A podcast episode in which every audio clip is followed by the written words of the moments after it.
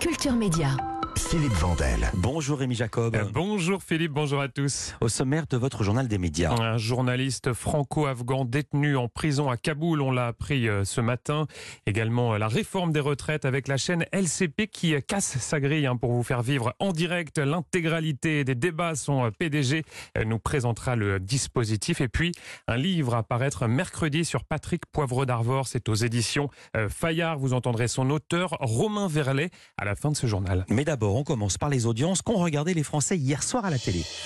C'est euh, France 3 hein, qui est en première position avec Meurtre en eau trouble, 3,4 millions de téléspectateurs, euh, soit 16,4% euh, du public hein, pour la série policière austro-allemande. Derrière, on retrouve TF1 avec le film Ocean's 8, 2,8 millions de téléspectateurs, soit 14,2% de part d'audience. Enfin, M6 clôture ce podium avec Capital hein, qui s'intéressait hier soir au dysfonctionnement en matière de recyclage des emballages et des déchets, 2,5 millions de téléspectateurs et 13,1% de part d'audience. Hein. C'est un très bon score en nette hausse par rapport euh, au précédent euh, numéro diffusé il y a 15 jours. Le reste du week-end Allez, très rapidement, une chose à retenir, hein, c'est euh, l'émission Ninja Warrior qui est en hausse sur TF1. Hein. C'était diffusé samedi soir. Le programme animé par Denis Brognard et Christophe Beaugrand qui gagne 200 000 téléspectateurs par rapport à la semaine dernière. Au total, 2,5 millions de personnes. TF1 qui est toutefois derrière France 3 et Meurtre en Champagne, un très puissant avec 4,8 millions de téléspectateurs. Europe 1, le journal des médias. On commence ce journal avec un appel à la libération qui concerne un journaliste détenu en Afghanistan. On l'a appris euh, ce matin, le journaliste franco-afghan Mortaza Berboudi est détenu à Kaboul en Afghanistan, cela depuis une trentaine de jours. Une information euh, rendue publique par Reporters sans frontières, l'organisation euh, qui signe avec plusieurs médias un appel à sa libération. On y apprend que le journaliste serait accusé d'espionnage par le pouvoir. Nous appelons le régime des talibans à mettre un terme à cette situation insensée, peut-on lire dans ce texte?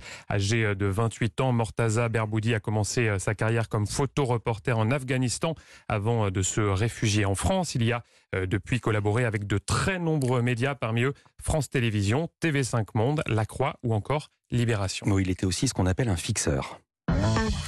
La France va bloquer l'accès aux sites pornographiques pour les mineurs. c'est le ministre délégué chargé du numérique Jean-Noël Barrot qui l'annonce dans un entretien aux Parisiens. Un dispositif de certification de l'âge va voir le jour. Il passera par une attestation numérique. Objectif empêcher que des mineurs puissent se rendre sur des sites proposant des contenus euh, pornographiques. Les euh, détails de ce dispositif seront présentés cette semaine par le gouvernement. Et on enchaîne avec la réforme des retraites dont l'examen débute aujourd'hui à l'Assemblée nationale et c'est une info média. Et oui, avec des débats que vous pourrez euh, suivre en direct et en intégralité euh, sur LCP, la chaîne parlementaire qui euh, bouleverse à partir d'aujourd'hui toute sa programmation comme l'explique son président directeur général Bertrand Delay.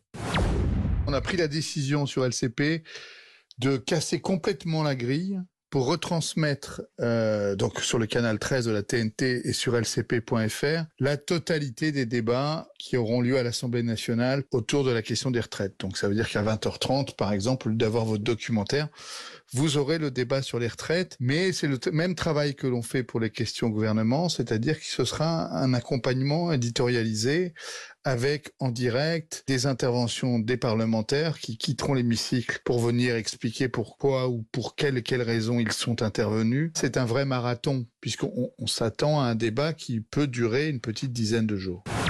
Bertrand Delay, PDG de LCP au micro d'Europe 1 Culture Média. A noter que ça n'est pas la première fois que la chaîne casse totalement son antenne. Elle l'avait fait notamment euh, lors de l'examen de la loi d'urgence sanitaire hein. pendant la pandémie. C'était également euh, le cas lors des auditions parlementaires d'Alexandre Benalla avec à la clé des records d'audience. On part au ski avec les championnats du monde de ski alpin qui débutent aujourd'hui euh, en France. Courchevel à Méribel et qui débute évidemment sur France, enfin évidemment sur France Télévisions. Et ça sera jusqu'au 19 euh, février, effectivement à Courchevel et Méribel, des épreuves qui seront euh, retransmises sur France 2, euh, France 3 et France 4. Au total, plus de 30 heures de direct hein, sur l'ensemble de la compétition. C'est un gros dispositif hein, pour mm. France Télévisions avec évidemment hein, la volonté de toucher le maximum de téléspectateurs et c'est un défi quand on sait que le ski c'est un sport de niche, voire de riche, puisque moins d'un Français sur dix chaque année euh, sur les pistes. Alors, comment rendre cette compétition la plus accessible possible? Eh bien, euh, j'ai posé la question à celui que vous retrouverez aux commentaires des épreuves, le journaliste Alexandre Pasteur.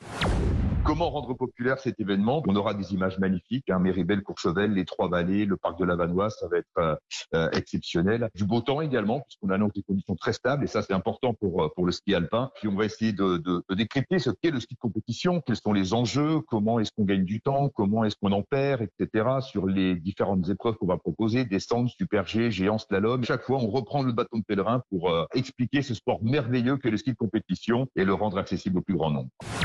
Alexandre Pasteur qui va commenter les championnats du monde de ski alpin. Ce sera jusqu'au 19 février sur France Télévisions. Et vous nous parliez jeudi dernier, Rémi, du possible retour de Secret Story. On a appris qu'un autre programme culte programme de musique cette fois, pourrait également faire son retour. Oui, information euh, dévoilée samedi par nos euh, confrères du Parisien. Il s'agit euh, d'un programme qui était diffusé sur M6 au début des années 2000, un télécrochet hein, pour être plus exact, qui avait notamment révélé ce groupe-là.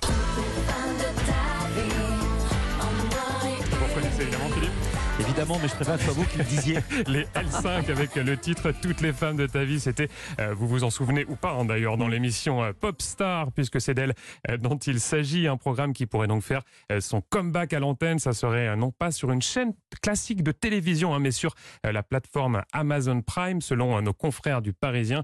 le programme est actuellement en cours de validation. La décision sera prise dans les prochaines semaines.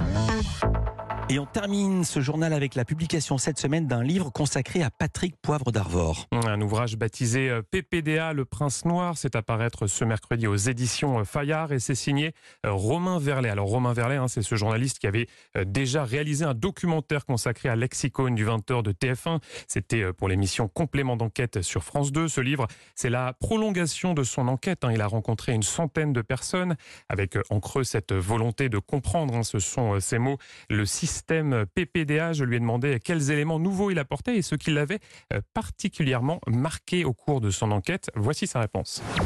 Au cours de cette enquête, j'ai découvert que derrière l'affaire PPDA, il y a aussi d'autres affaires. Il se présentait comme un écrivain euh, romantique, talentueux. En fait, c'était surtout un écrivain faussaire. Je reviens avec cette histoire du plagiat d'Hemingway, où j'ai retrouvé l'éditrice qui me raconte toutes les coulisses de l'affaire. On, le sait peu, mais PPDA, qui était ultra millionnaire, en fait, c'était Picsou. Il était même surnommé PPDera. Il avait jamais un sentiment en poche et pendant 30 ans, il s'est fait rincer par Antenne 2, par TF1, par toutes les rédactions. Et j'ai fait quelque chose d'assez inédit, c'est-à-dire que cet été à la plage, euh, je me suis mis à lire PPDA dans le texte. C'est assez euh, effrayant. C'est-à-dire que Patrick Poivre d'Arvor, depuis 30 ans, se raconte, livre euh, ses excès, euh, ses fantasmes, son obsession euh, du sexe. Finalement, ce livre, c'est euh, un miroir qu'on lui a tendu, le miroir dans lequel il s'est jamais vu. euh, vu. Romain Verlet, auteur de PPDA, Le Prince Noir, un livre à paraître ce mercredi et c'est aux éditions Fayard. Merci beaucoup Rémi Jacob. À demain pour un nouveau journal des médias. À demain.